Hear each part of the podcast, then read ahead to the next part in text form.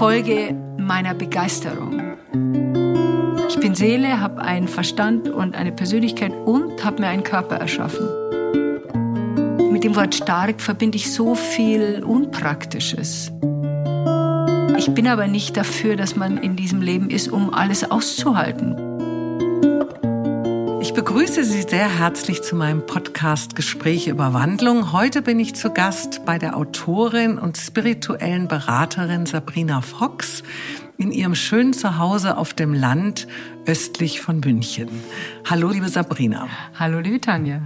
Du bist 1958 in München geboren, Sternzeichen Waage, arbeitetest lange unter deinem Mädchennamen Sabrina Lallinger äh, beim Fernsehen als erfolgreiche Moderatorin und hast von 1988 bis 2005 dann plötzlich alles aufgegeben und bist nach Los Angeles gegangen zu deinem Ex-Mann. Also zu deinem Damals war es Genau. Dort hast du 89 deine Tochter bekommen und äh, seit fast 30 Jahren, wenn ich richtig informiert bin, beschäftigst du dich mit ganzheitlichen Themen. Da kommen wir dann noch mal genau drauf, was das genau bedeutet. Du absolviertest Ausbildung als Hypnosetherapeutin, Mediatorin, Konfliktcoach, studiertest Gesang und Bildhauerei. Und ähm, ich habe dich mal vor einigen Jahren am Flughafen gesehen. Also ich kenne dich noch nicht. Wir haben uns heute das erste Mal kennengelernt. Aber ich kannte dich natürlich schon aus der Presse und aus dem Fernsehen, weil wir sind ungefähr gleich alt. Und ähm, ich habe dann irgendwie so gedacht, wow, eine sehr schöne Frau, du warst sehr elegant angezogen. Ich habe dich am, auf der, irgendwo am Flughafen, bist du da lang gegangen. Und plötzlich habe ich gesehen, hups, die hat ja gar keine Schuhe an. Und dann sah ich auch irgendwie so in deinem Umfeld die Leute, wie sie alle so ein bisschen irritiert waren. Und ich habe mich selber dabei ertappt, dass ich auch ein bisschen irritiert war. Also irgendwie war es halt ungewöhnlich. Ja, du warst ja jetzt nicht irgendwie so eine aus Urlaub zurückkehrende, sieht man ja auch manchmal mit mit Short und Sonnenhut, sondern du warst wirklich eine eine Businessfrau, aber eben ohne Schuhe, barfuß. Und ich hatte zwar mal in einer Zeitschrift gelesen, erinnerte ich mich dann, dass du so ein Buch geschrieben hast auf freiem Fuß, ein Jahr ohne Schuhe. Ich quälte mich damals, muss ich zugeben, noch auf High Heels über die langen Flughafengänge, weil ich irgendwie dachte, das muss zum Outfit so sein. Und irgendwie habe ich so ein bisschen gedacht, irgendwie spinnt die ein bisschen, ja. Also das, in meinem Kopf war das nicht sofort so, so, ach, wieso denn das? Sondern ich habe gesagt, also irgendwie weiß ich jetzt auch nicht, was mit der los ist.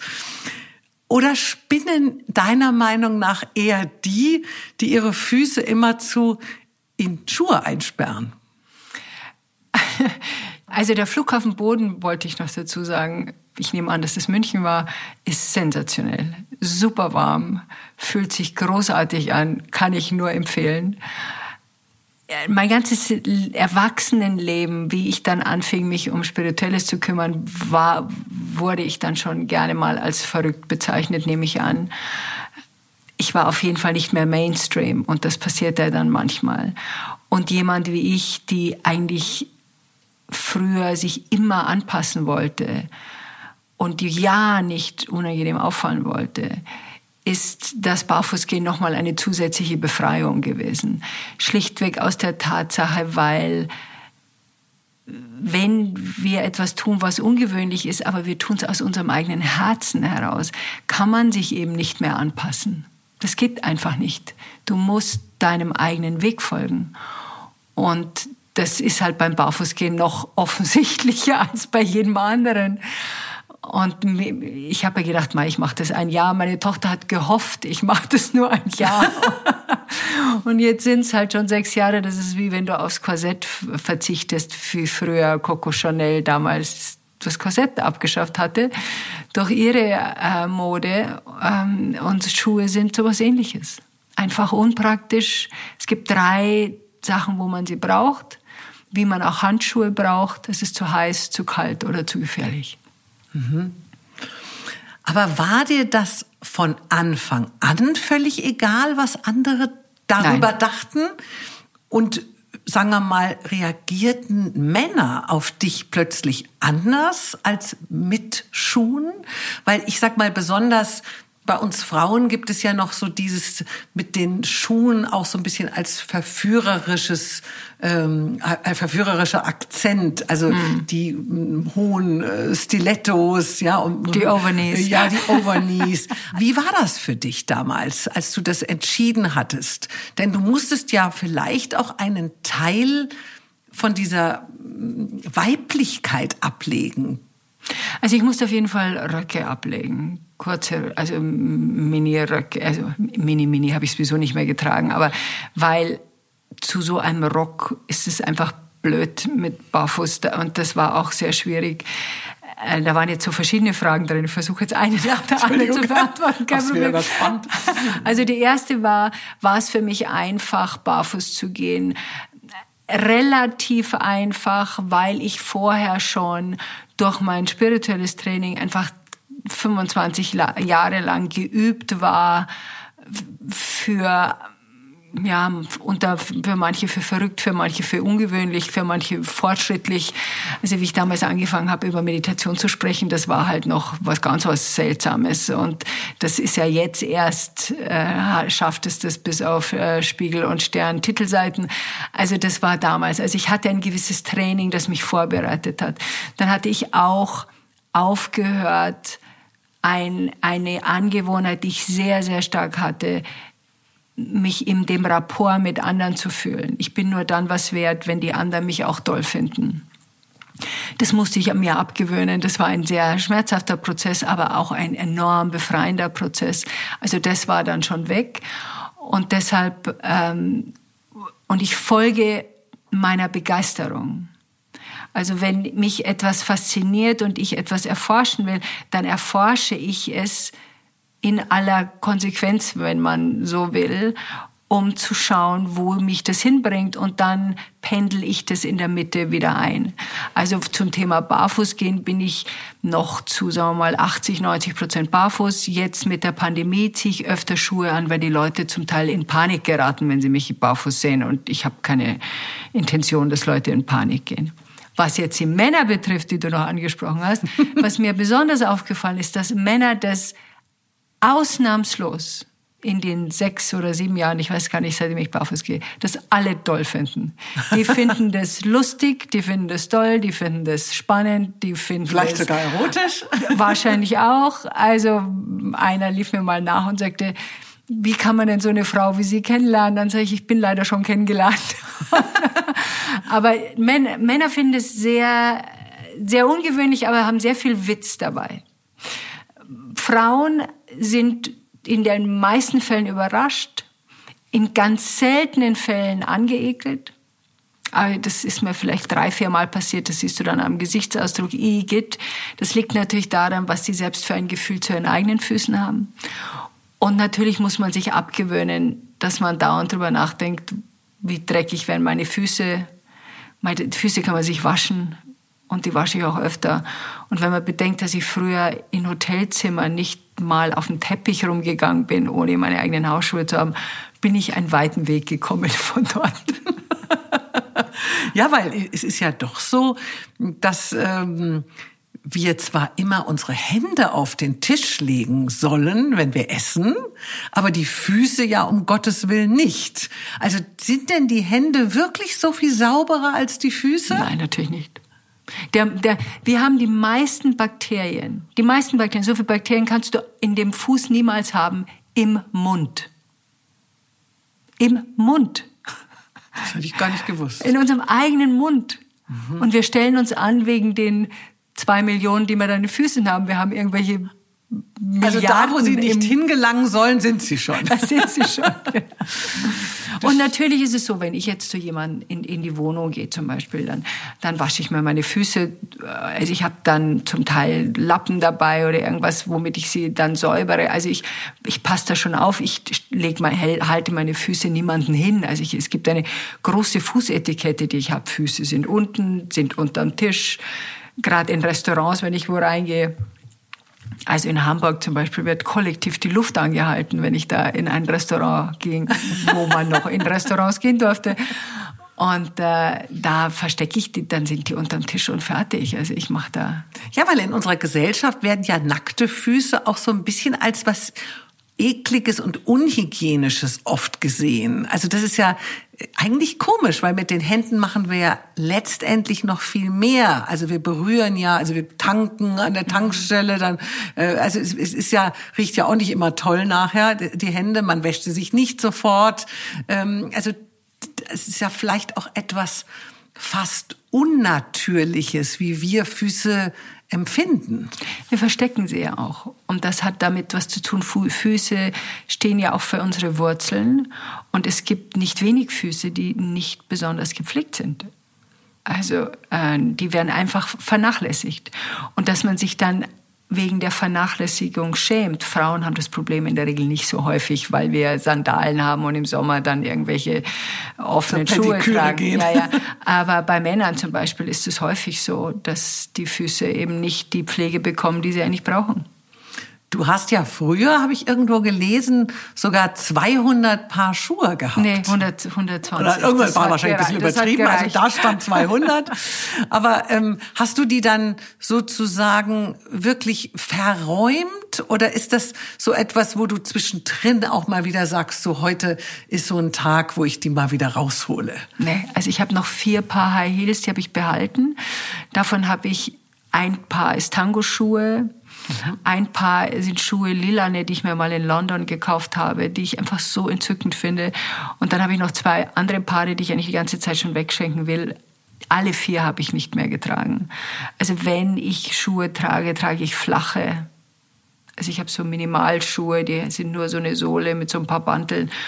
Und dann von ähm, und dann gibt's noch so Schuhe, auch minimal, die du zumachen kannst. Und im Winter, wenn ich jetzt lang spazieren gehe, brauche ich natürlich Schuhe, weil ja, es ja, ist einfach zu kalt. kalt ähm, und die habe ich noch, aber ansonsten. Mhm. Du schreibst ja auch in deinem Buch, dass man beim Barfußgehen ein Gefühl der Freiheit bekommt. Die Füße wachen wieder auf. Man entdeckt auch ein neues Sinnesorgan.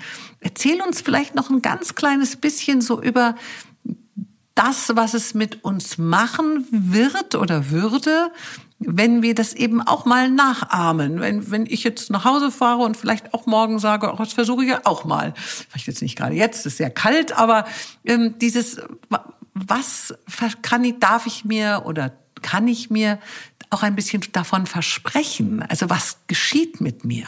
Also meine geschenkte Tochter zum Beispiel ist gestern, wir haben ja Schnee draußen, rausgegangen, weil sie Kopfschmerzen hatte und hatte danach keine Kopfschmerzen mehr. Also wir, wir leben ja in einer Batterie, wenn man so will, auf unserem Planeten und wir haben unsere Erdung aufgegeben. Und unsere elektrischen Geräte müssen ja auch geerdet werden und so are we. Das tun wir aber nicht.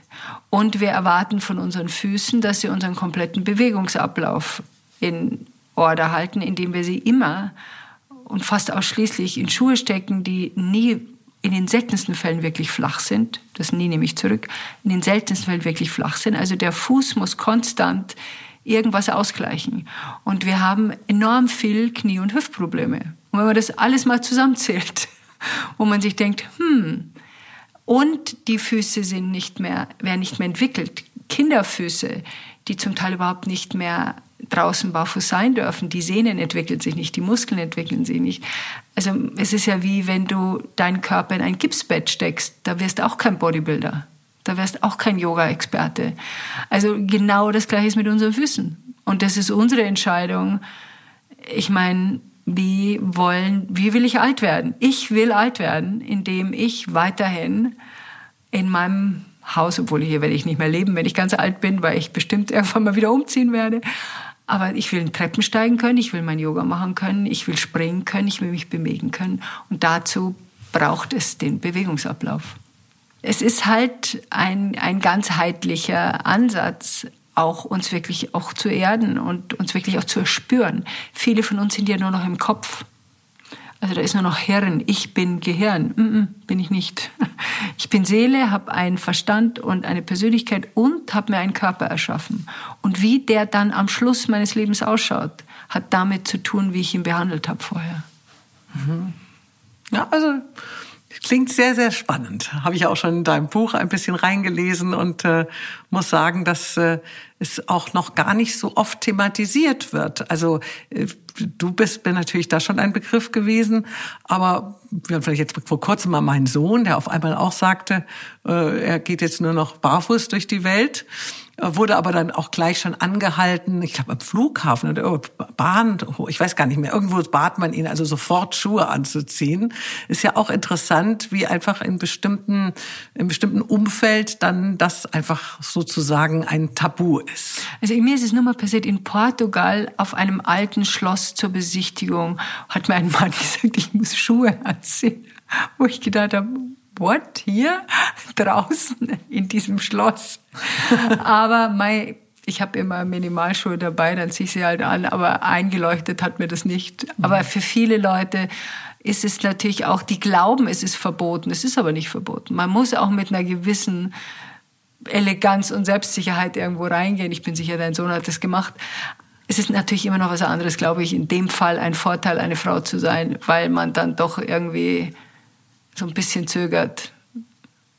Ja, und wenn die Frau auch noch gepflegt aussieht und schön angezogen ist, dann erwartet man es natürlich noch weniger, dass da unten keine Schuhe sind, keine schicken.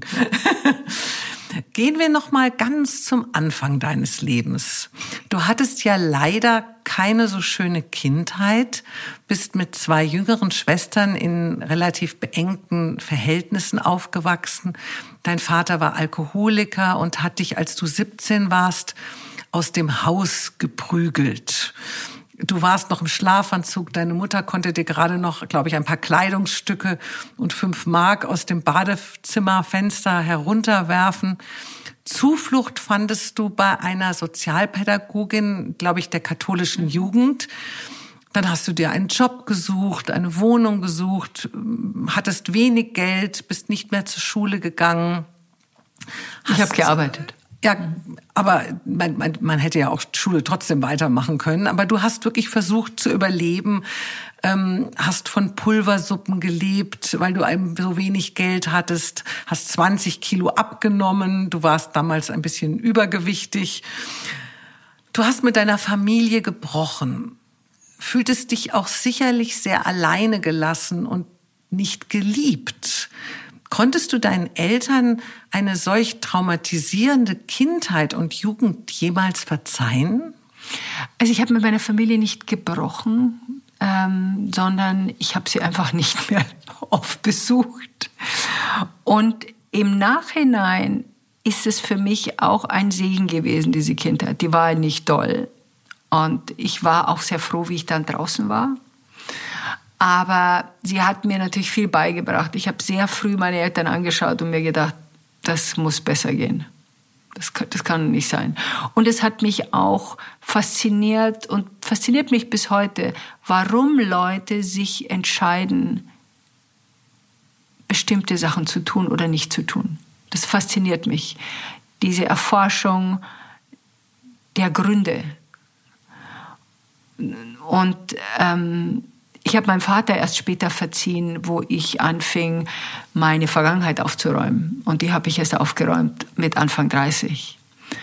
Und die habe ich deswegen aufgeräumt, weil eine damalige Freundin von mir, da lebte ich schon in Los Angeles, über ihren Vater sprach, die war zehn Jahre älter als ich, und sprach darüber, wie fürchterlich ihre Kindheit war und wie grauenvoll das alles war. Und normalerweise habe ich das auch erzählt, genau dasselbe. Und da haben wir uns in unserer Misery Six Company haben wir uns da getroffen. Und dann plötzlich schaute ich sie an und dachte mir, oh mein Gott, wenn ich das nicht aufräume, dann rede ich über meine scheiß Kindheit, wenn ich 40 bin, 50 bin, 60 bin, 70 bin, 80 bin und 90 bin.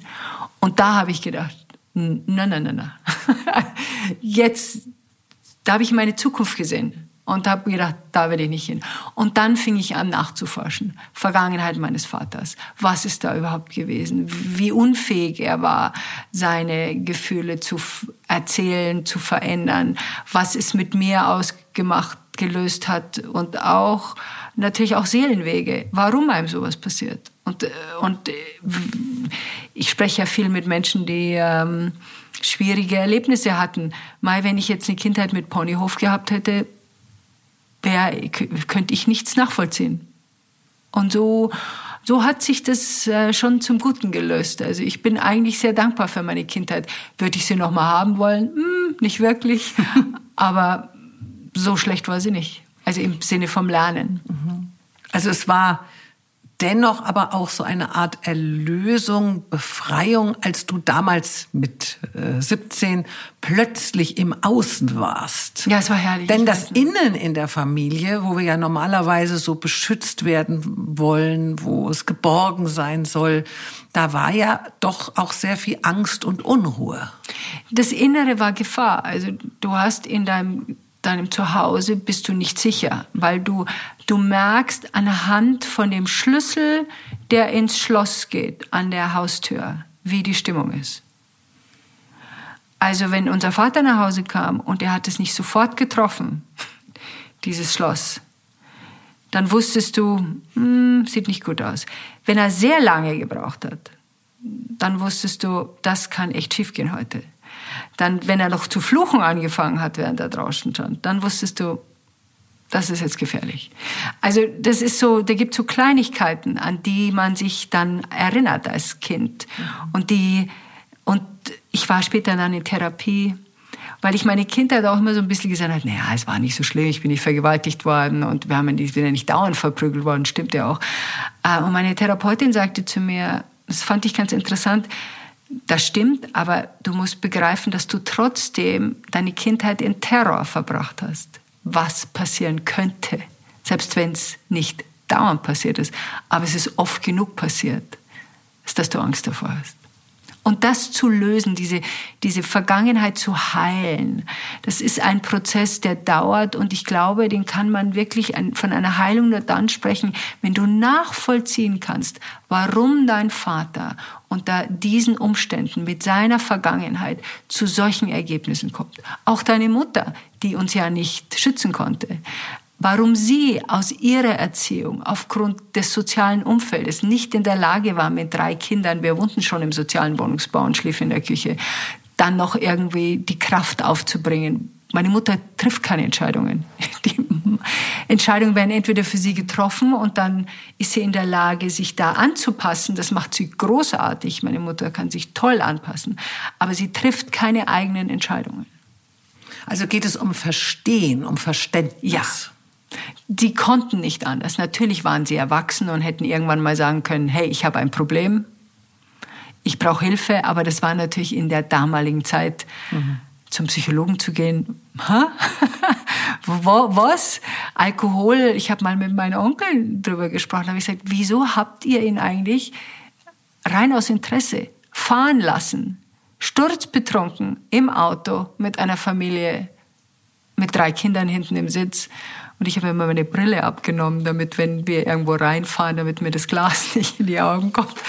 Und dann sagte mein Onkel zu mir, du Sabrina, das tut mir leid, aber das war damals, da hat man halt was getrunken und dann fuhr man halt nach Hause. Das war noch ja, so nicht. wie man sich ja auch nicht angeschnallt hat. Ja, das war damals Einfach. noch nicht so. Mhm. Ja, und das habe ich dann verstanden. Also ich mhm. habe ihnen keine Vorwürfe gemacht. Mhm. Mich hat's nur, ich war nur neugierig.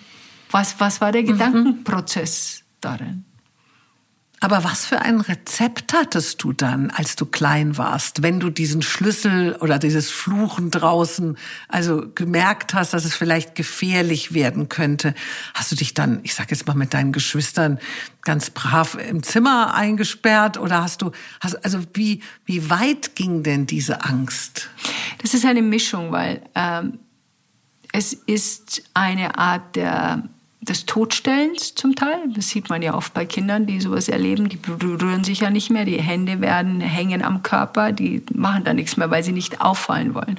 Und das war natürlich bei uns auch. Meine mittlere, mittlere Schwester war ein bisschen aufmüpfiger, die hat auch am meisten abgekriegt. Ähm, und meine Mutter natürlich. Also man stellt sich dann vor die Mutter. Also da gibt es so ein paar Möglichkeiten, die man macht, wo man weiß, dass der Vater beruhigt werden könnte. Oder meine jüngste Schwester, die am engsten war mit ihm, konnte ihn am schnellsten beruhigen. Also das, da arrangiert man sich dann in der Familiendynamik. Mhm. Du hast ja dann auch kurz nachdem du äh, rausgeflogen bist, mit 19 auch das erste Mal geheiratet. Mhm. War es da die ganz große Liebe oder war es die große Sehnsucht nach der Geborgenheit? Mm, es war eine Wohnung. also ganz pragmatisch. Ganz pragmatisch. Damals durfte man nicht zusammenziehen, wenn man nicht verheiratet war. Und wie uns der Vermieter gesagt hat, ob, gefragt hat, sagte damals mein früherer Mann, ja, dann heiraten wir halt. Und dann haben wir halt geheiratet. Äh, das war das. Und ich wollte meinen Eltern, ich war damals noch im Schauspielmodus, so zu tun, als ob. Das hat mich lange begleitet in meinem Leben. Also das habe ich erst abgelegt mit Mitte 30. Ähm, nur nichts anmerken lassen, durchhalten, durchhalten, durchhalten. Das war so mein Lebensmotto von meiner Mutter übernommen. Und ich habe, wollte meinen Eltern zeigen, wie eine gute Ehe geht. Und habe deshalb alles getan, was ich glaube, eine gute Ehe ausmacht. Also ich, wir waren ja beide fest angestellt und haben viel gearbeitet und ich kam spät nach Hause, weil ich in der Redaktion gearbeitet habe. Und dann habe ich noch irgendwelche Schweinsbraten gemacht. Und wenn er mit seinem Fußballverein abends dann irgendwie noch was zum Essen haben wollte, habe ich natürlich selbstverständlich alles noch hergerichtet und alles aufgeräumt. Also ich war einfach in einem Wahn. Und dann, weiß nicht, da vier Jahre später, weiß ich noch, bin ich irgendwann einmal in den Wald bei unserem Haus, wo wir wohnten, außerhalb, in Wohnung außerhalb von, also am Rande von München im, im Harthof, bin ich in den Wald rein und dachte mir, was, was mache ich hier eigentlich? Ich bin regelrecht aufgewacht. Was mache ich hier eigentlich? Was ist das für ein Leben? Was, was lebe ich hier für ein Leben? Und habe mich dann getrennt, schlagartig. Der arme Mann, es war auch nicht richtig. Äh, ich habe ja von Montag auf Dienstag dann gesagt, ich muss gehen. Also ich hatte überhaupt er war eigentlich ganz glücklich. Ja, lief ja alles. Ich habe ja nie was gesagt. Also das habe ich mir dann auch Gott sei Dank abgewöhnt, äh, diese Unwahrheit zu sagen in Beziehungen. Aber das war also Trennung ohne Vorankündigung. Ja. ja. Was mich nicht umbringt, macht mich stark, heißt ja ein Sprichwort. Bist du durch deine schmerzhaften Erfahrungen in der Kindheit letztendlich genau die Frau geworden, die du heute bist? Also was mich nicht umbringt, macht mich stark. Es ist immer so eine Frage, was Stärke ist. Das wird ja, was findest du denn, was Stärke ist? Ja, da habe ich auch, als ich die Frage formuliert habe, habe ich auch so gedacht, vielleicht ist stark sein nach außen gar nicht wirklich stark. Also ich würde sagen, das Nicht-Zusammenbrechen. Also für mich, wahrscheinlich liegt es an meinem Sternzeichen Fische, gibt's ja nur schwarz und weiß. Also so dieses, ja, stark sein heißt natürlich auch etwas aushalten. Also nicht dabei zerbrechen, nicht dabei zugrunde gehen. Ich finde Zerbrechen ganz gut, ehrlich gesagt. Mhm. Ich glaube auch, dass ein Herz ein paar Mal gebrochen werden muss, damit es weich wird. Äh, ich bin oft zerbrochen und lag oft am Boden weinend und habe oft lang nicht gewusst, wie ich wieder aufstehen kann. Ähm, und das finde ich auch nicht schlimm. Ich habe mir dann später angewöhnt, das nicht mehr zu verheimlichen. Die ersten, die ersten 35 Jahre habe ich es verheimlicht und habe viel gelogen darüber. Und dann habe ich es einfach zugegeben. Und ich habe einfach gemerkt, ich hatte viele Mauern um mein Herz und wie ich anfing, die alle Stück für Stück äh, wegzubringen, indem ich offener bin, indem ich über Dinge schreibe, die mich belastet haben, habe ich mein Herz von diesen Mauern befreit. Und dann ist es eigentlich erst frei und damit, ja, das Wort stark mit dem Wort stark verbinde ich so viel Unpraktisches, dass ich das überhaupt nicht benutzen möchte. Ich möchte einfach lieber benutzen, ich bin frei und meine Freiheit ist mir enorm wichtig. Mhm. Und ich, äh, ich kann mich zeigen, wie ich bin. Ich muss nichts verstecken. Mhm. Und ich muss nicht zu tun, als ob. Und nachdem ich das so lange Jahre Erfahrung darin habe, ist es so eine enorme Erleichterung. Also deshalb finde ich eher, was mich nicht umbringt, erleichtert mich mhm. dann endgültig. Weil wenn ich mir das anschaue, was da passiert ist mit mir, warum breche ich da zusammen, was sind da für Gedankengänge dahinter und erst dann finde ich es spannend. Mhm. Äh, ja, ich, de ich denke auch gerade, ob ich vielleicht sogar, wenn ich das Wort stark äh, so ausdrücke, wahrscheinlich meine ich sogar tapfer sein. Wahrscheinlich. Ja. Und äh, dieses tapfer sein ist aber wahrscheinlich auch wieder etwas, was gar nicht so gut für uns ist. Meine Mutter ist wahnsinnig tapfer. Meine auch. Irrsinnig tapfer. Also meine, ich, meine Mutter, die war ist sehr schwer krank gewesen, künstlicher Darmausgang und es war eine Katastrophe. Also im Dünndarm auch noch. Also dann habe ich meine Mutter angeschaut und habe gesagt, Mama, also in, wenn ich in deinem Zustand wäre, ich hätte schon längst gesagt und tschüss. Das ist eine Kriegsgeneration. Die halten andere Sachen aus. Ich bin aber nicht dafür, dass man in diesem Leben ist, um alles auszuhalten. Ich bin der Meinung, wenn es in meinem Leben etwas gibt, was nicht harmonisch schwingt, mir nicht gefällt, dann ist es ein, da muss ich mir das anschauen und dann muss ich das lösen. Und manchmal ist eine Lösung, dass man sich von was trennt, dass man sich zurückzieht, dass man geht, dass man was Neues macht. Also das empfinde ich eher als, als Freude im Leben und nicht, das halte ich durch oder ich bin stark und das prallt an mir ab. Ich habe in meinem ganzen Leben kein dickes Fell bekommen und ich habe es mir so gewünscht als junge Frau. und ich bin froh, dass ich es nicht habe, weil ich will weiterhin empfindsam sein. Das will ich mir nicht abgewöhnen. Du warst ja eine sehr bekannte und erfolgreiche Fernsehmoderatorin, bist aber 1988 zu deinem zweiten Ehemann, einem Topmanager bei Warner Brothers nach Los Angeles gezogen. Hast nicht alles, aber fast alles hinter dir gelassen, die Welt mit neuen Augen betrachtet, dich für spirituelle Themen und ganzheitliches Denken interessiert. Du hast so eine innerliche Wandlung vollzogen. Was hat dich damals dazu bewegt, diese ganz neuen Wege zu gehen? Äh, die fehlende Nähe zu meinem Mann. Er war ähm, ein Workaholic und wir sind sehr eng befreundet immer noch. Also das weiß er auch selber. Also da sage ich jetzt nichts. Wir sind jetzt, jetzt sehr viel näher, als wir es jemals waren.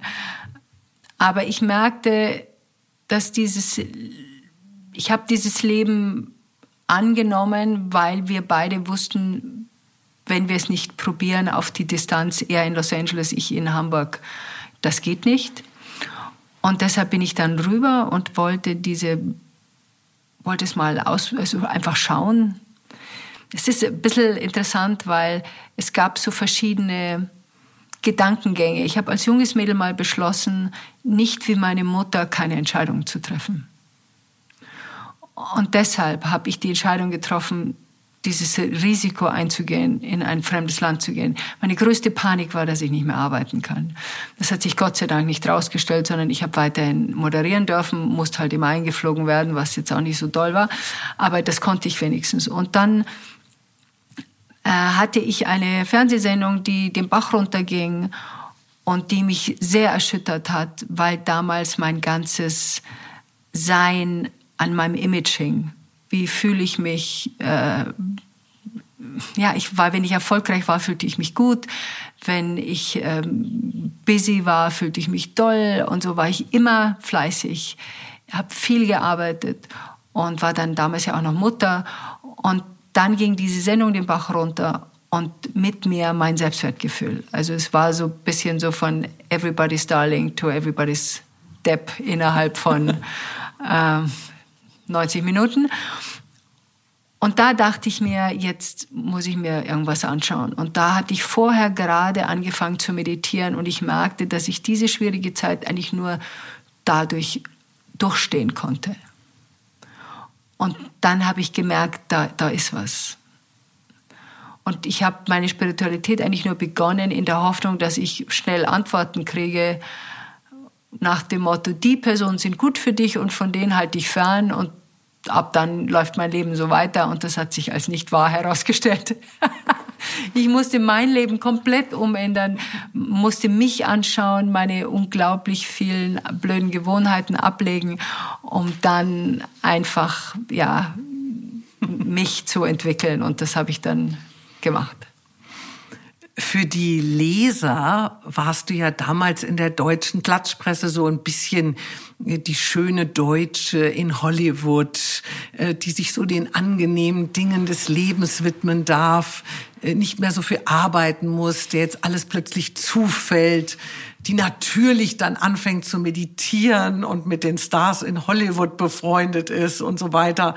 Ähm, hattest du geahnt, welches Image da auf dich zukommt, als du dich äh, auf einer Hochzeit einer Freundin in deinen Mann verliebtest? Ich hatte es befürchtet, sagen wir mal so. Ähm, ich hatte mich bemüht, dass also ich habe mich nicht am Pool fotografieren lassen, zum Beispiel. In Amerika hat nun mal jeder einen Pool. Ich habe damals auch später, wie ich zurückkam, wieder ein Buch geschrieben, das heißt Mrs. Fox will wieder heim. Da habe ich das so beschrieben, wie das Leben war. Und das ist, ich, das ist für jemanden, der in Deutschland lebt, rüberschaut, anders als wenn man drüben liegt, logischerweise. Aber äh, ja, ich hatte das befürchtet und also war dir das fast ein bisschen unangenehm? Ja, total. Total unangenehm. Das, das Weil manche denken ja auch, jetzt habe ich das richtig geschafft. Ja, ich fand das furchtbar.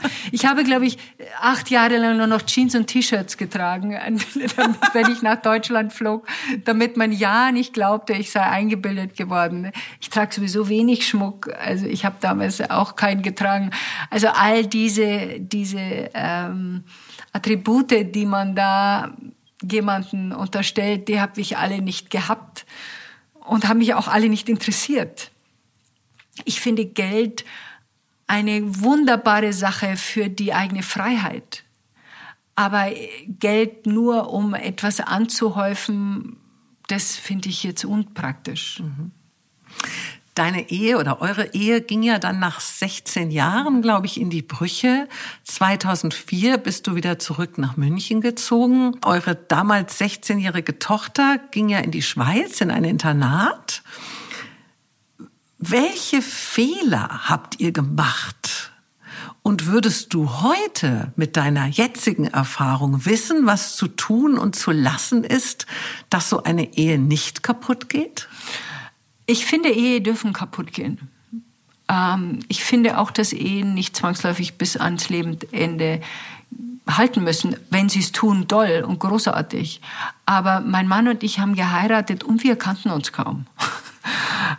und äh, was so ein bisschen unpraktisch ist. Und was auch, ich meine, ich bin mit fast allen, bis auf einen einzigen, allen meinen früheren Lieben noch gut befreundet. Und ich habe bei allen festgestellt, dass, dass wir uns nicht gemeinsam dahin entwickelt haben, wo ein gemeinsames Leben besser gewesen wäre. Mein Mann und ich haben völlig unterschiedliche Vorstellungen von dem, was einem wert ist, die Zeit damit zu verbringen. Und das hat man eben erst mit der Zeit rausgefunden. Ich habe mich ja gewandelt in der Ehe. Ich bin ja eine völlig andere Person geworden. Der hat eine erfolgreiche Fernsehmoderatorin geheiratet, die perfekt zu ihm passt als erfolgreichen Filmmanager die ja, blieb hübsche, ich nur, attraktive, ja, die blieb ich halt nicht lang, sondern irgendwann fing ich an seltsame Leute. Der hat dem zu mir damals gesagt, was bringst du mir für seltsame Leute ins Haus? ich hatte ein Tipi im Garten. Ich habe, äh, wir haben das Essen gesegnet. Also das gab so viele Sachen, die anders waren. Ähm, wie ich mich dann getrennt habe, haben wir das und das war eben das Problem, dass um deine Frage zu beantworten jede Trennung ist für Kinder eine Katastrophe. Außer ich habe meine Mutter angefleht, sich trennen zu lassen, weil mein Vater Alkoholiker war und das eine schmerzhafte Kindheit war. Das war bei uns natürlich nicht der Fall. Was ich heute anders machen würde, ist, dass ich ein Familienzuhause behalten hätte. Ich hätte unser Zuhause als Familienzuhause behalten und hätte eine separate äh, kleine Wohnung irgendwo anders gehabt, wo dann jemand von uns hingeht, der nicht im Haus ist, dass die Tochter das zu Hause behalten kann. Also das ist das Einzige, wo ich sagen würde, das hätte ich behalten. Die anderen Sachen gingen nicht. Wenn ich, wie ich merkte, dass die Ehe nicht mehr passt, hätte ich meinen Mann anlügen müssen, um weiterhin verheiratet zu bleiben und hätte ihn dann, wäre dann gegangen, ich log aber nicht, also ging das nicht. Ich konnte ihm nicht sagen, ja. äh, Also das war einfach nicht machbar. Und ja, es, meine Tochter sagt zwar heute und ist uns auch dankbar für, wie wir das gehandelt haben, weil wir uns nie, also wir haben einfach bestimmte Dinge nicht gemacht, wir haben nicht noch Schmerz hinzugefügt. Mhm. Trotz allem war sie natürlich genervt von dieser Hin- und Herfahrerei, von den zwei Häusern und Wohnungen und wollte dann einfach ins Internat, wo sie ja. Selber da ist und wir zu ihr müssen und sie nicht immer. Deine Tochter hat ja in Boston studiert mhm. und gerade geheiratet, lebt mit ihrem Mann in Los Angeles, mhm. eigentlich in ihrer Heimat, wo mhm. sie auch geboren ist und aufgewachsen ist. Aber hast du damals, jetzt unabhängig von eurer Ehe, hast du damals gerne in Los Angeles gelebt? Also die Stadt an sich, viele schwärmen ja so davon, dass da immer gutes Wetter ist und schön warm und irgendwie so, ach, ich weiß nicht, also irgendwie tolles Klima ähm, und nette Leute. Wie hast du es empfunden? Also ich habe drei Jahre gebraucht, bis ich mich daran gewöhnt habe. Ich fand es grauenvoll am Anfang, ganz fürchterlich. Diese ewige Fahrerei, die hat mich also gekehrt dann bestimmte Dinge, dass man in Restaurants nur eineinhalb Stunden sitzen darf und dann kriegt man den Kaffee und die Rechnung. Das fand ich grauslig. Also ich bin ja Ungefragt. früher, ja, ich bin ja früher irgendwie um ein Uhr nach Hause gekommen, nach irgendwie noch einem Glas Wein mit Freunden. Also das fand ich alles fürchterlich. Ähm, was ich schön fand, war die Höflichkeit, das Miteinander. Das Wetter war natürlich unschlagbar, dass man keinen Parkplatz suchen musste, sondern es gab immer welche. Also es gab so bestimmte Dinge. Und auch wie wir uns getrennt haben, dachte ich eigentlich, ich bleibe in den Staaten, wäre sowieso dort geblieben, bis unsere Tochter erwachsen ist oder studiert, weil ich finde es furchtbar, wenn man dann die Familien auseinanderreißt. Und dass ich nach Deutschland zurück bin, war nur der Fall, weil meine Tochter in die Schweiz ging und ich dann da in der Nähe war. Aber dieses Gefühl, wir lebten in den, auf den Hügeln, wir hatten ein Haus mit Hund, Katzen, einem Papagei, der uns zugeflogen ist. Und ähm, es war eher Natur, als dass es jetzt in der Stadt statt war. Also mhm. ich habe das schon genossen, aber die Fahrerei war echt nervig. Und äh, hast du dort in Los Angeles auch irgendetwas gelernt über dich, was du auch diesem Ort, dieser Stadt irgendwie zuschreibst? Also was, was das vielleicht nicht mit dir gemacht hätte, wenn du hier gewesen wärst? Mein spirituelles Leben hätte ich so nicht erschaffen können, weil wir einfach in Deutschland sehr, also das Einzige, was du gerade noch sein darfst, ist Buddhist. Aber alles andere wird abgespeichert unter gerne abgespeichert unter nicht ernsthafter Spiritualität. Und ich glaube, dieses Erforschen der eigenen Spiritualität erfordert ehrlich gesagt sehr viel mehr Aufwand und sehr viel mehr Arbeit und sehr viel mehr Nachforschen, als wenn ich mich irgendeiner Religionsgemeinschaft anschließe. Da gibt's schon Regeln, da muss ich machen, was die sagen. Da hat jemand schon mal drüber nachgedacht, was das System ist, wie die Welt funktioniert. Und dann sage ich, naja, da stimme ich dem zu, da vielleicht nicht, aber da bin ich aufgehoben. Wenn ich das Ganze selber erforsche, muss ich wirklich selber erforschen. Okay, wer bin ich? Was tue ich hier? Wo kommen meine Gedanken her, wie gehe ich in Kontakt mit meinem Körper, was glaube ich über das Sterben, wie gehe ich mit Schicksalsschlägen um. Also du musst ja alles neu erforschen.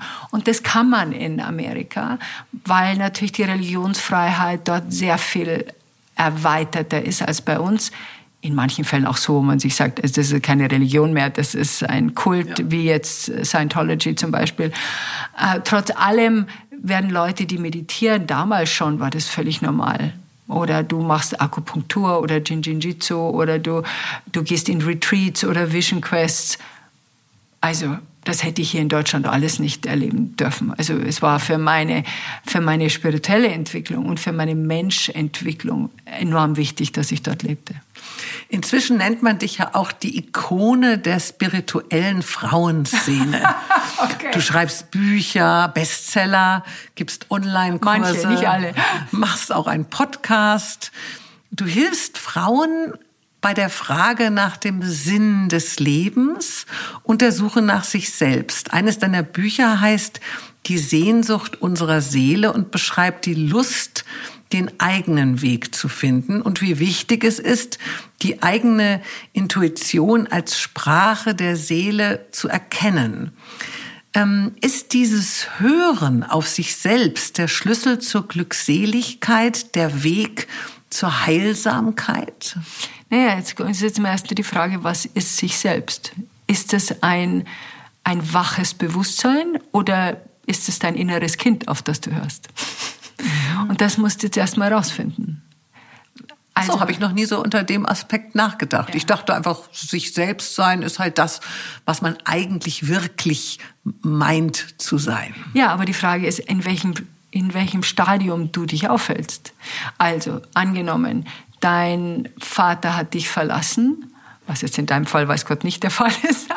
Dein Vater hat dich verlassen und du hast ein Problem mit Nähe. Da warst du sechs dann schleppst du das mit dir mit, dann heiratest du mit 26, lässt sich wieder scheiden, heiratest nochmal mit 30, lässt sich wieder scheiden, heiratest nochmal mit 35, lässt sich wieder scheiden und denkst, komisch, ich höre doch immer auf meine innere Stimme. Ah, ah, du hörst nicht auf deine innere Stimme. Du hörst auf dein inneres Kind. Auf die Angst, sich darauf einzulassen und immer, wenn es wirklich intim und eng wird, sich wieder zu verabschieden. Also erstmal bedeutet es zu schauen, meine, die emotionale Stabilität herzustellen und herauszufinden, was, wer bin ich, was mache ich, warum mache ich, was ich mache. Und dann, die Intuition ist ja diese kleine Stimme, die dir sagt, äh, auf die zu hören, aber die, die, die legst du frei. Also die wird, die wird befreit von, was ich soll, was ich müsste, was andere sagen, wie ich mich anpasse, äh, wo man mich mag. Und wenn du das alles aufgeräumt hast, dann kommt viel klarer deine Intuition zum Vorschein. Und dann ist das Ergebnis, auf dich selbst zu hören, ein völlig anderes, als wenn du vorher auf dich selbst gehört hast. Warum richtest du dich bei deinem Wissen und deinem Spüren eigentlich so sehr nur an die Frauen? Das weiß ich nicht. All die Lehren und Gedanken würden doch sicherlich auch den Männern helfen. Ja, da kann ich nichts dafür, glaube ich. Weil auch gesagt. in deinen Büchern steht ja immer so, wenn man die kurze Einleitung liest, du bist immer den Frauen zugeordnet. Und ich habe mich, als ich jetzt deine Bücher angeschaut habe, habe ich so ein bisschen gedacht, komisch, warum, warum ist das so? Ich meine, es kann ja sein, dass das einfach für dich so äh, dein, dein Weg ist. Oder ist das einfach, wurde das eher dir zugeschrieben? Nee, wie ich früher noch Vorträge hielt, die halte ich ja nicht mehr, auch schon vor Corona nicht mehr, äh, habe ich dann, wenn dann immer so drei, vier Männern in 150 oder 200 Leuten im Saal sind, dann sage ich, ach, herzlich willkommen, jedem einzelnen Mann, der hier ist. Ich freue mich über jeden Mann, den ich kriegen kann.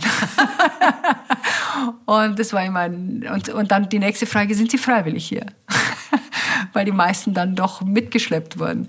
Es ist so, dass von Anfang an, wie ich meine Bücher schrieb, ich einfach eine Leserschaft von 95 Prozent Frauen habe. Ähm, dass Frauen sind nun mal auch diejenigen, die sich genauer etwas anschauen, ehrlich gesagt. Ein Mann ist oft, und ich verallgemeiner hier brutal, das weiß ich auch. Aber mm, Frauen schauen sich manchmal eine Beziehung an denken sie, mm, es könnte ein bisschen besser gehen. Bei Männern ist öfters der Fall, dass sie sagen, ja, das passt schon irgendwie. und ich glaube, Frauen haben da in, intuitiv ein stärkeres Gefühl für was was gemeinschaftlich verbessert werden muss. Und ich glaube auch, dass Frauen die Hoffnung der Welt sind. Und ähm, und ich glaube auch, dass wir sehr viel gerader und klarer uns ausdrücken und formulieren müssen, weil es geht nicht so weiter, dass die Hälfte der Weltbevölkerung ignoriert wird und das ist leider immer noch so. Und da bin ich dann auch so ein bisschen, wo ich mir denke, okay, wo ist mein Beitrag, den ich dazu leisten kann? Mhm. Und ähm, in die Politik will ich nicht gehen. Schade. Könntest du bestimmt auch gut. Na, furchtbar. Diese Vorstellung alleine ist grauenvoll. Wie wichtig sind unsere Gedanken? Mir scheint es so, als seien diese wirksamer als das Tun. Du hast eine Viertelsekunde Zeit, bevor es einem Gedanken ein Gefühl wird. Eine Viertelsekunde. Also du denkst dir, hm, ich habe Geburtstag, es hat mich noch niemand angerufen. Mich mag wohl niemand. Zack, schon bist du unten. Es geht so schnell. Du sagst irgendjemanden zu, der dich anruft und sagt, kannst du bitte das und das machen, du legst auf und deine Stimmung sinkt sofort. Und wenn du aufmerksam bist und das antrainierst, merkst du, dann ist es so ein, ein, äh, ein so ein, ein Seil, an dem du dich zu mehr Wachheit entlanghangeln kannst, wenn du deine Gefühle begreifst. Warum fühle ich mich jetzt gerade schlecht? Und da gibt es drei Sachen. Was habe ich gedacht? Was habe ich getan? Und wo bin ich?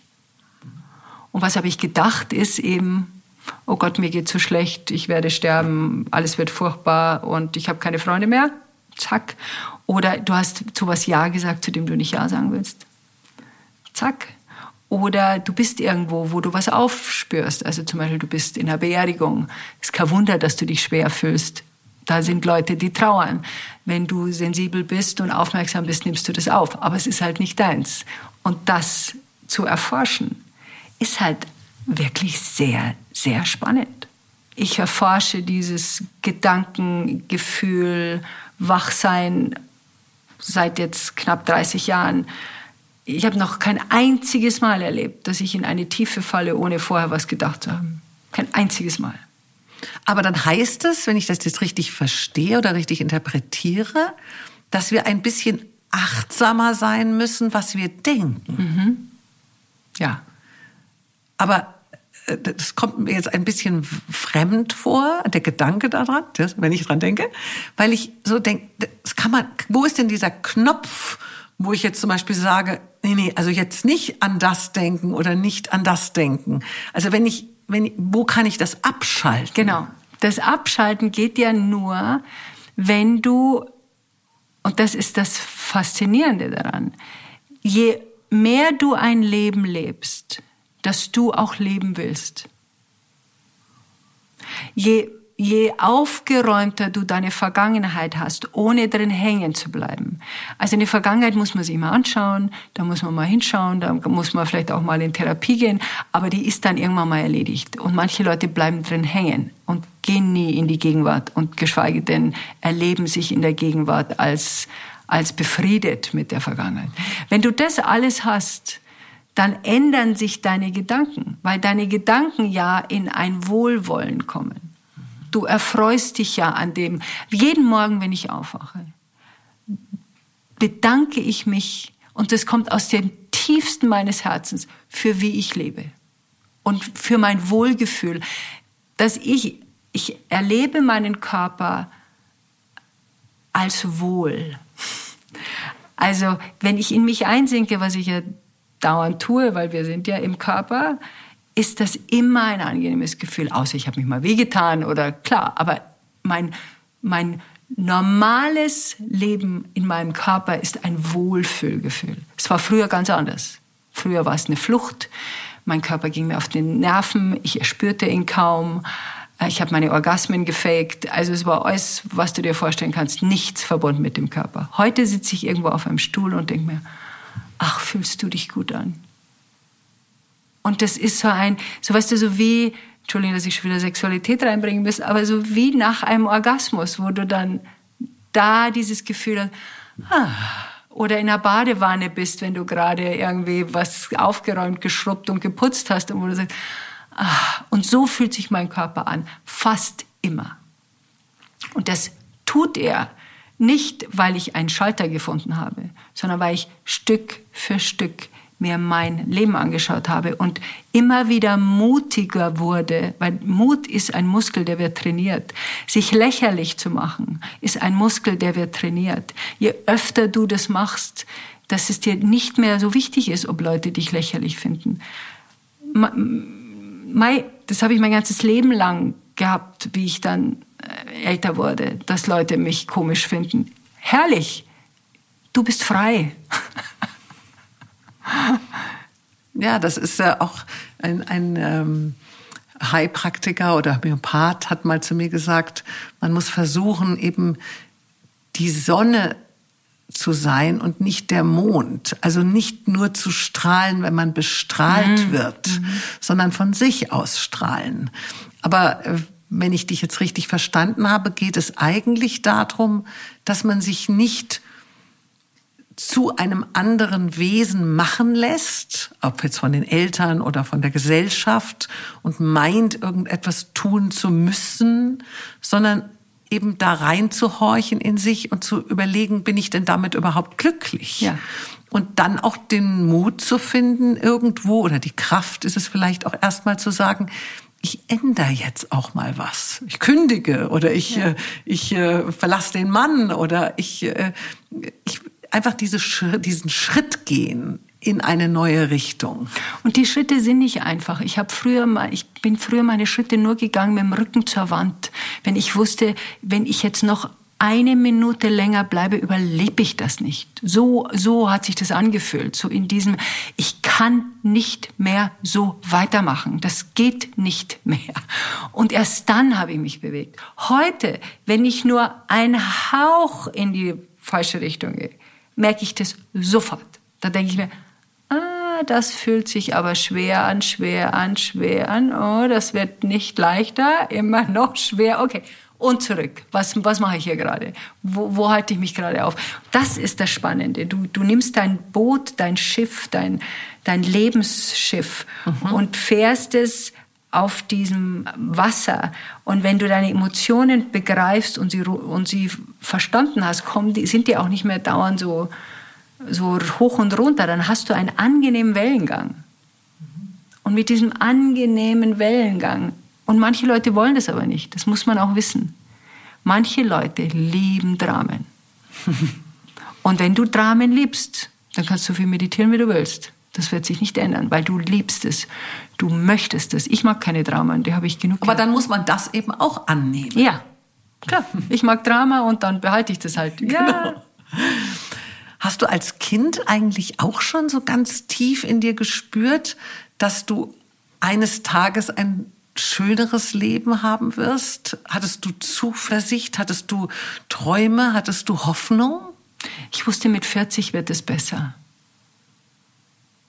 Also du wusstest als Kind sehr früh, ja. Ich wurde sehr früh, wusste ich. Ich, ich wusste, es wird auf jeden Fall besser, wenn ich von zu Hause weg bin. Das war schon mal der erste Schritt. Und ich wusste aber dann, dass es mit 40, ab 40 besser wird. Aber das war einfach so eine Eingebung. Ja, das war so ein ganz starkes Gefühl von Wissen. Und einmal hatte ich ein Erlebnis, das weiß ich noch. Ich weiß nicht mehr, wie alt ich war. Äh, da, da war ich ein junges Mädel, vielleicht zwölf. Und ich glaube, es war mein Geburtstag, wenn mich nicht alles täuscht. Ich habe bitterlich geweint, weil ich gerechnet habe, dass ich noch sechs Jahre zu Hause bleiben muss. Und damals in der Altersgruppe ist ja, jedes Jahr ist ja irgendwie eine Ewigkeit.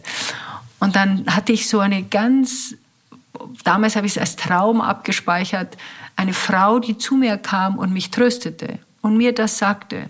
Sie sagte, es wird besser später.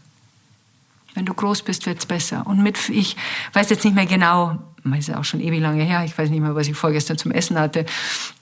Also, dass es so, dass es später besser wurde. Und später, wie ich dann, erst vor, weiß nicht mehr genau, vor zehn Jahren gewesen, hatte ich eine ganz starke Meditation, wo ich mich gesehen habe, wie ich an dem Bett von einem Kind sitze und diesem Kind sage, dass es später besser wird.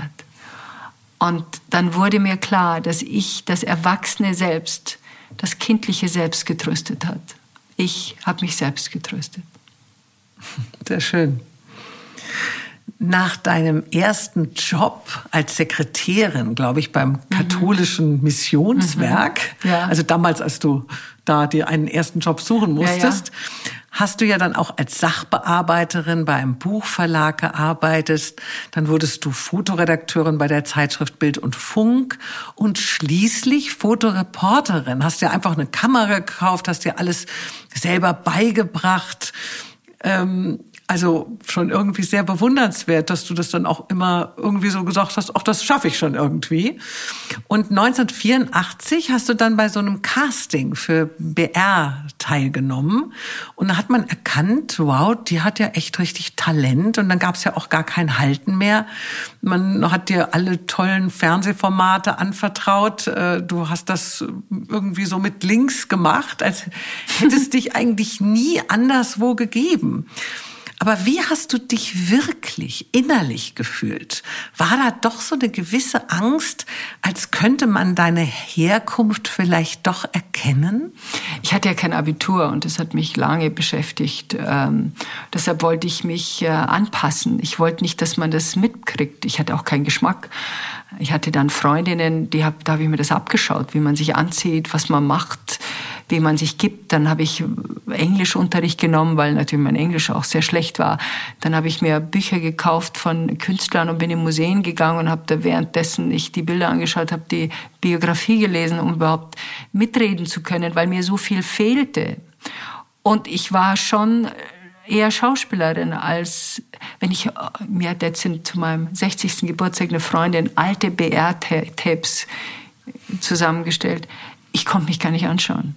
Ich fand mich so manieriert und so unecht, dass ich gar nicht hinschauen konnte. und das, ich, ich kam zwar natürlich rüber, das war das Interessante daran. Ja, immer sehr sympathisch mit deinem rollenden R. Ja, ich kam wohl so rüber und die Kamera mag mich auch, aber aber es war ein konstantes Bemühen, dazuzugehören, nicht aufzufallen, gemocht zu werden, ähm, den Job zu behalten, logischerweise auch. Also das war nicht so ähm, verlockend, die Zeit. Ich habe gerne moderiert und habe das auch gerne getan. Aber ich hatte auch diverse Ups und Downs in, in meiner beruflichen Karriere. Und was mich damals konnte ich das überhaupt nicht vertragen. Ich weiß noch einmal hatte ich eine Schlagzeile bei der Münchner Merkur. So nicht, Frau Lallinger, wie ich äh, den Grand Prix moderiert habe. Da bin ich, glaube ich, drei Wochen lang nicht mehr aus dem Haus gegangen, weil ich mich so geschämt habe und, und so erschüttert war von dieser Schlagzeile.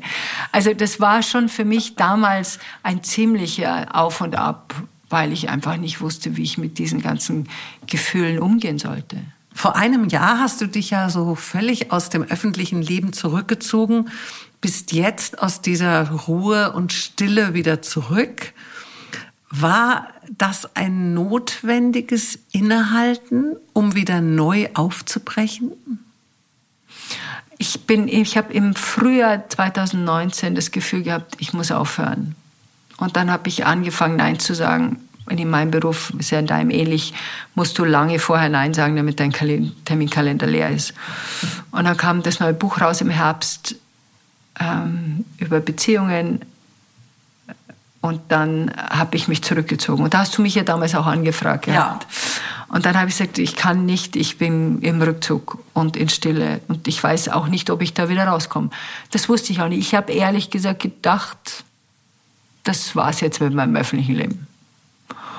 Und das war, ist nicht so, dass ich das, ich war nicht erschöpft, ich war nicht ausgepowert, ich hatte kein Burnout, null. Das ist nicht der Grund, weshalb ich in die Stille ging. Sondern das, was ich gemacht habe, hat mir Spaß gemacht, war erfolgreich, war nett. Aber ich merkte, da, es, gibt, es gibt ja im Leben immer so Plateaus, auf die du gehst, um dich weiterzuentwickeln. Und das war ein neues Plateau. Und dann habe ich Zeit hier verbracht, saß draußen unter meinem Baum in meinem Hängesessel, habe meditiert und war stundenlang nicht ansprechbar, war in Stille und habe gewartet. Habe mein Yoga gemacht in der Früh, mal was eingekauft oder gekocht, meine Mutter besucht und das war's. Das ging dann. Also wenn du sagst gewartet, meinst du gewartet auf ein Gefühl? Nee, einfach nur gewartet auf einen neuen Schritt.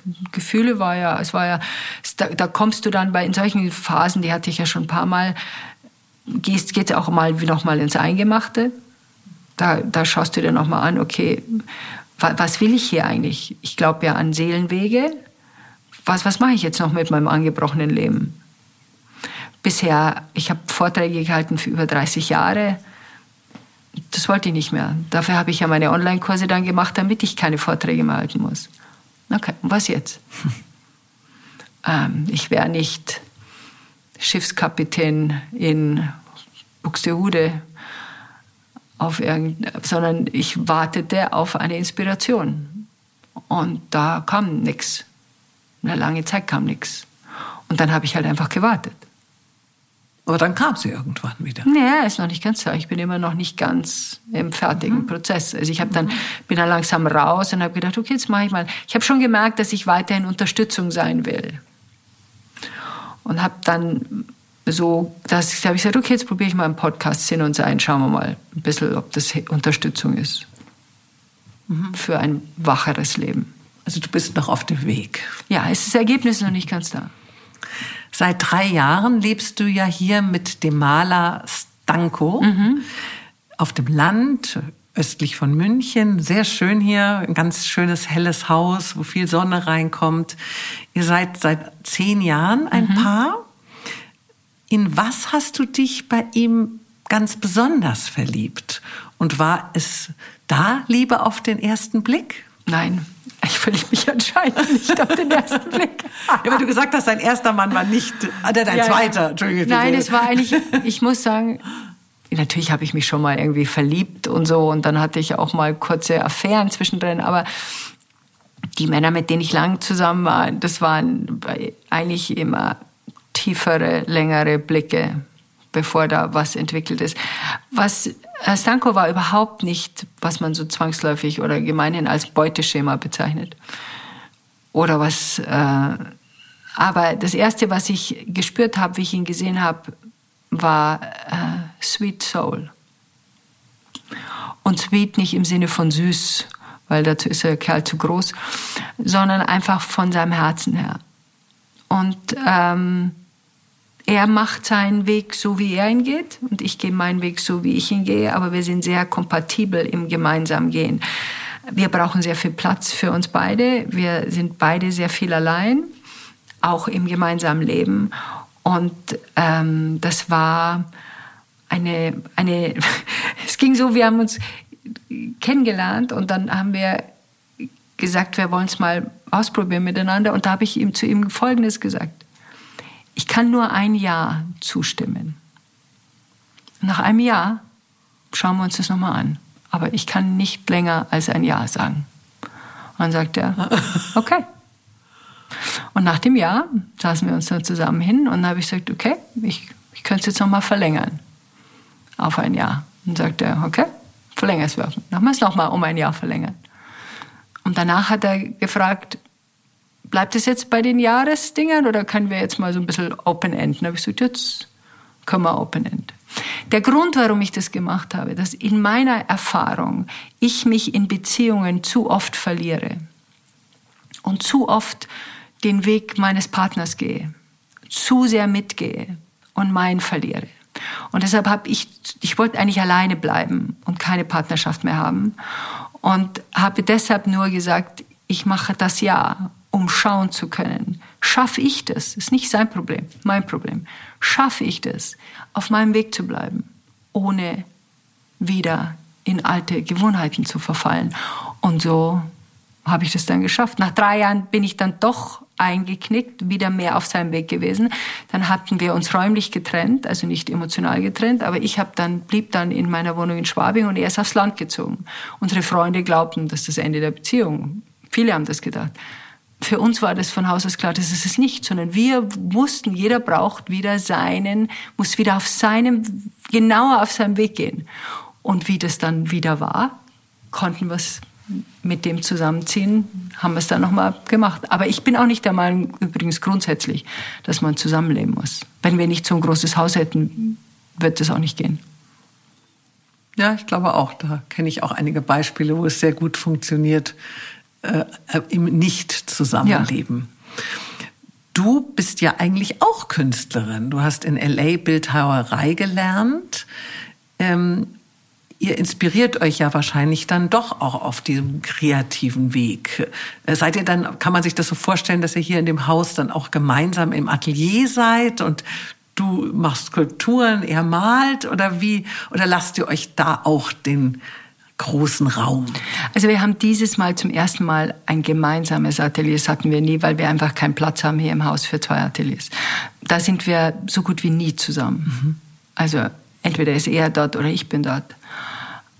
Und zwar natürlich ergibt sich das. Das ist nicht so wie, oh, jetzt kann ich nicht rein, weil ich kann auch rein, wenn er drin ist. Aber es, das ergibt sich einfach nicht. Mhm. Und ähm, ja, das ist äh, so eine, eine, eine Künstlerseele ist ja nochmal, wie du selber weißt, ja nochmal was anderes. Es hat ja nochmal so ein, es braucht diesen kreativen Input, es braucht diese Zeit mit sich selbst. Es ist ja beim Schreiben nicht anders, wo du einfach Zeit brauchst alleine. Und das ist ja auch schön. Wenn man selbst mit sich gerne alleine zusammen ist, das ist eines der schönsten Geschenke, die man sich machen kann im Leben. Ja. Also du machst aber auch regelmäßig die Skulpturen oder ist das bei dir so ein bisschen wie bei mir? Ich male zum Beispiel, aber ich kann nur malen, wenn es mir schlecht geht. Oh, also insofern okay. Habe ich nicht so viele Bilder, Gott sei Dank vielleicht, aber es ist dann einfach mir kein Bedürfnis, wenn es mir gut geht. Ähm, also ich sehe es vielleicht eher so als Ventil. Aber kann man deine Skulpturen auch erwerben? Machst du Ausstellungen? Wie, wie ist das, diese Seite von dir? Also um, ich habe angefangen, unter Jonathan Bickert zu studieren. Das war Anfang der 90er und da war die Bildhauerei für mich sehr, sehr wichtig, weil sie mich aus meinem Hirn rausgebracht hat. Und ich, wenn ich viel geschrieben habe und ich habe, schreibe ja immer noch viel, da brauchte ich etwas anderes, wo ich nur mit den Händen zu tun habe. Dann habe ich das gewechselt vor ungefähr vier Jahren, fünf, fünf Jahren habe ich mehr gesungen. Also ich habe da hinten um die Ecke ein Tonstudio und habe Improvisationsgesang mit, mit Leuten, mit denen ich gemeinsam singe, was ich gerade jetzt leider nicht kann. Und das hat das Bildhauen ein bisschen abgelöst. Und jetzt, weil ich nicht viel singen kann mit Leuten, bin ich wieder mehr im Atelier. Also so, es ist einfach ein künstlerischer Austausch, der sich in verschiedenen Gegenden bewegt, aber nicht, wenn ich unglücklich bin. Dein Lebenspartner hat ja zwei erwachsene Kinder, mhm. die du statt Stiefkinder geschenkte Kinder nennst. Mhm. Was für eine schöne Bezeichnung. Ich habe ja auch Stiefkinder, Drillinge, die inzwischen 25 sind und äh, mir ist dann immer so meine Mutter im Ohr, die immer mich fürchterlich schimpft, wenn ich den Ausdruck Stiefkinder oder Stiefmutter verwende. Aber welches Wort hätte ich sonst dafür wählen sollen? Jetzt habe ich endlich eins. ich mach's dir nach. Hm, ich bin ja sehr dankbar, dass unsere Patchwork-Familie seit 18 Jahren sehr harmonisch, sehr liebevoll, sehr friedlich verläuft, auch von Anfang an. Aber es gibt ja doch oft große Schwierigkeiten bei Patchwork-Familien. Woran liegt deiner Meinung nach das Geheimnis, dass es nicht so weit kommen muss? Die, die Frage ist, haben die ihre Hausaufgaben gemacht? Also wenn du deine emotionalen Hausaufgaben nicht gemacht hast, dann ist das Patchwork schwierig.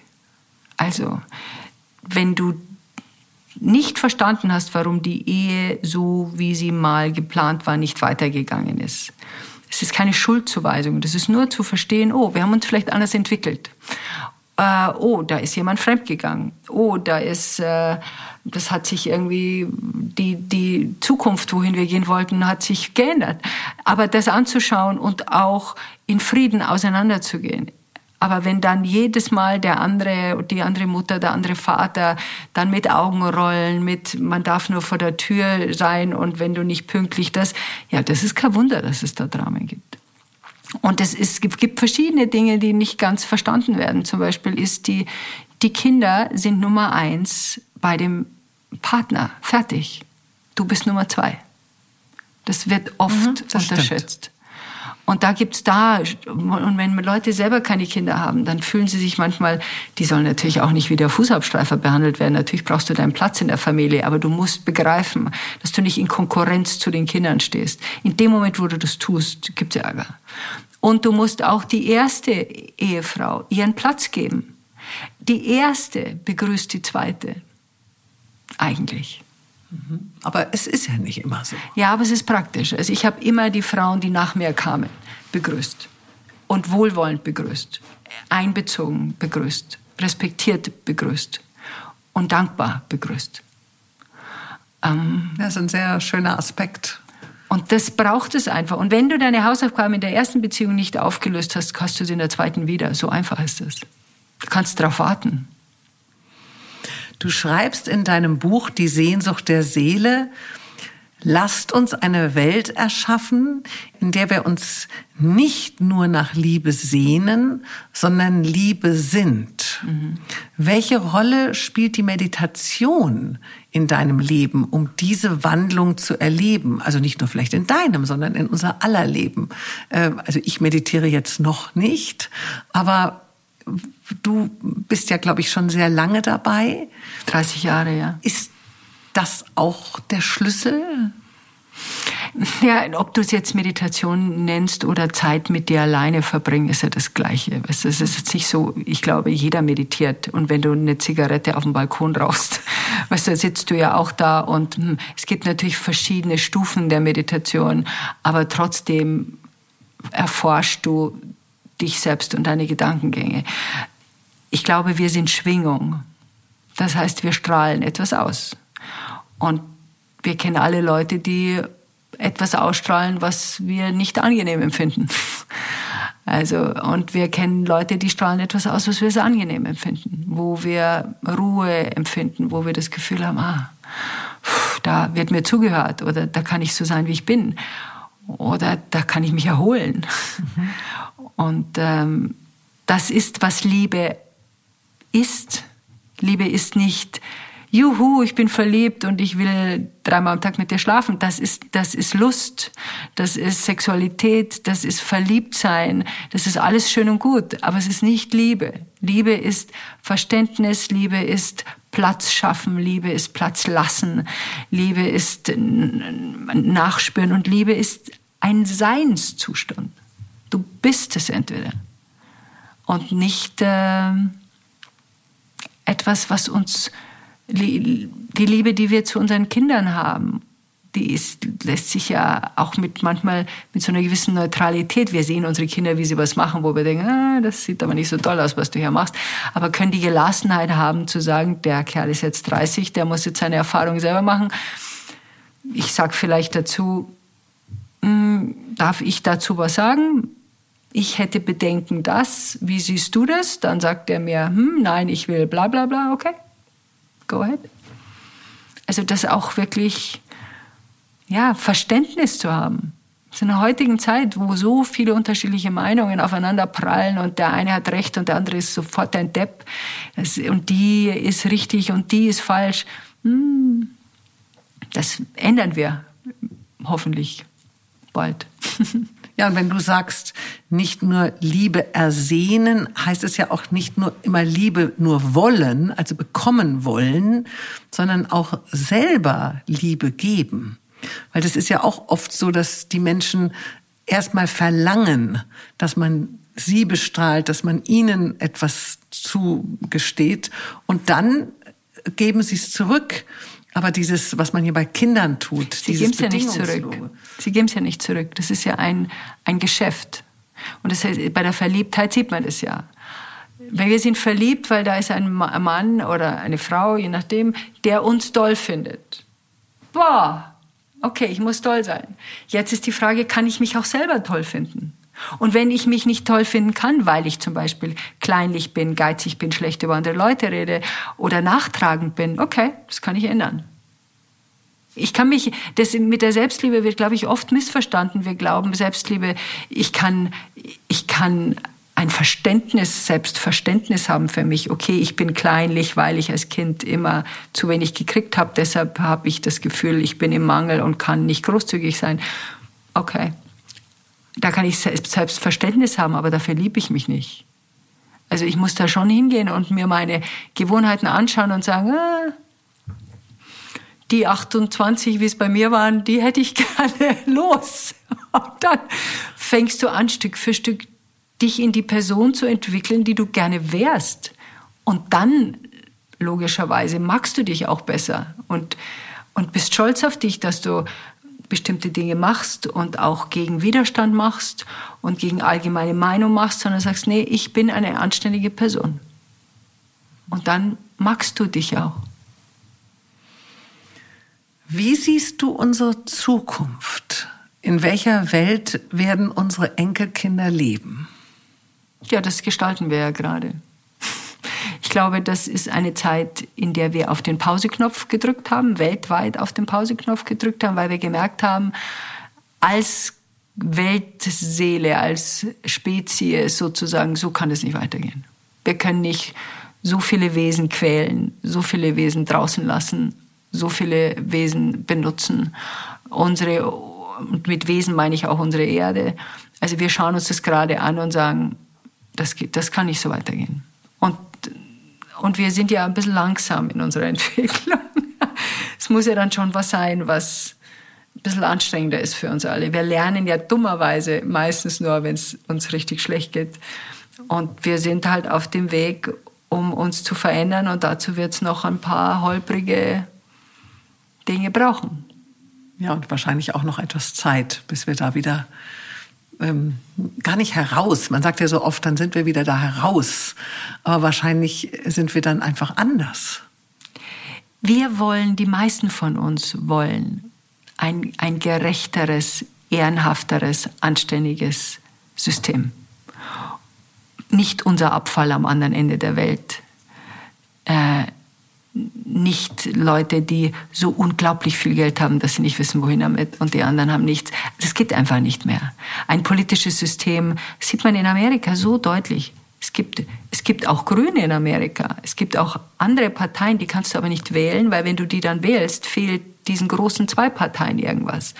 Und das System funktioniert eben nicht mehr. Das System, dass es einen starken Mann oder eine starke Frau gibt, die entscheidet, es funktioniert alles nicht mehr. Das sehen wir immer und immer wieder. Wir Deutschen haben es schon früher gesehen, aber auch unser Internet, dass das einfach so rampant rumlaufen kann. Mm, mm, mm, wir wissen, was passiert, wenn, wenn jemand nur das Radiosystem kontrolliert.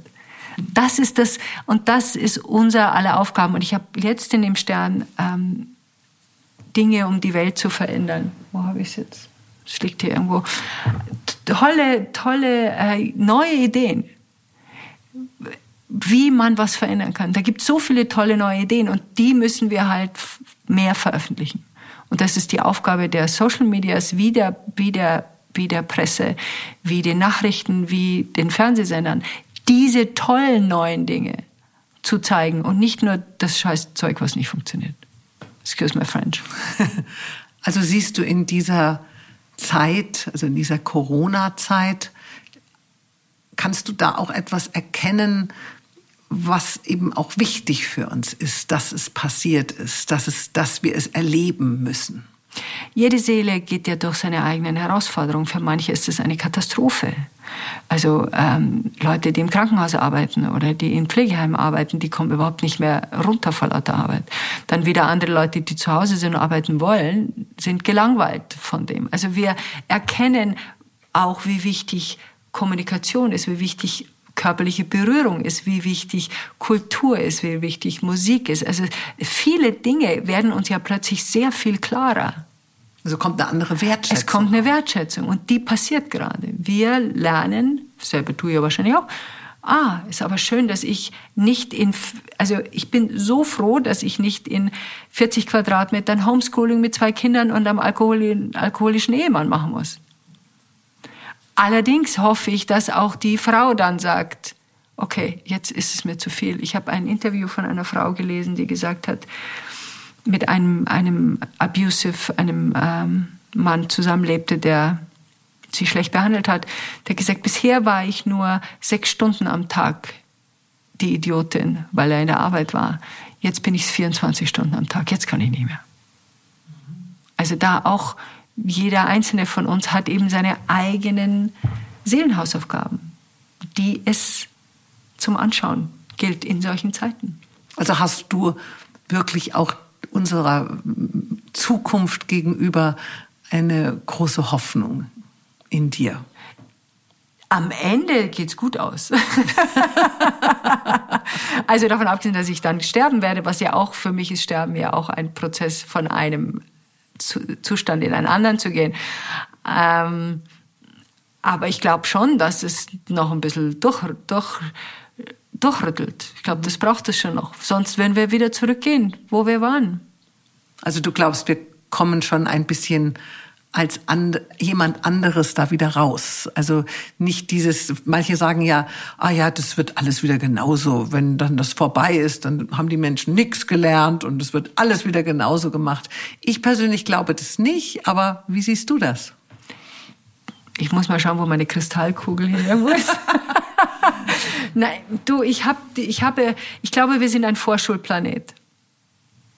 Und wir lernen uns nicht gegenseitig die Köpfe einzuschlagen und wir lernen mit diesem Planeten gut umzugehen. Und wir haben ja alles in uns. Wir haben diese, die Menschen sind ja so, wir Menschen sind ja großartig. Wir sind begeisterungsfähig. Wir können Sachen erfinden. Wir können, wir haben Mitgefühl. Wir haben ähm, Herzlichkeit. Auf der anderen Seite können wir aber genauso gut Leute umbringen und Sachen verschmutzen und Tiere quälen. Also das haben wir auch. Und es gibt eben Leute hier in unserer Gesellschaft, die gerne dieses, dieses Königs ähm, Bettlersystem beibehalten möchten. Also die, die oben sind und die, die unten sind. Und das ist, glaube ich, nicht, äh, was die meisten von uns wollen. Und es wird das passieren, was die meisten von uns wollen. Nur wir müssen halt unseren Beitrag dazu beitragen. Ja, schön. Dann gibt es immer wieder auch einen Lichtblick im Leben. Äh, ja, liebe Sabrina, ich danke dir sehr für dieses sehr, sehr schöne Gespräch. Und äh, ich werde auch heute gleich mal mit Meditieren beginnen. Oder wie du sagst, mit dem mit sich selbst sein. Das kann ich eigentlich ganz gut, aber es fasziniert mich doch auch, was du gesagt hast. Und ich werde versuchen, ein bisschen daran zu arbeiten und natürlich auch weiter in deinen sehr inspirierenden Büchern lesen. Ja, danke nochmal. Ich danke dir für deine Zeit.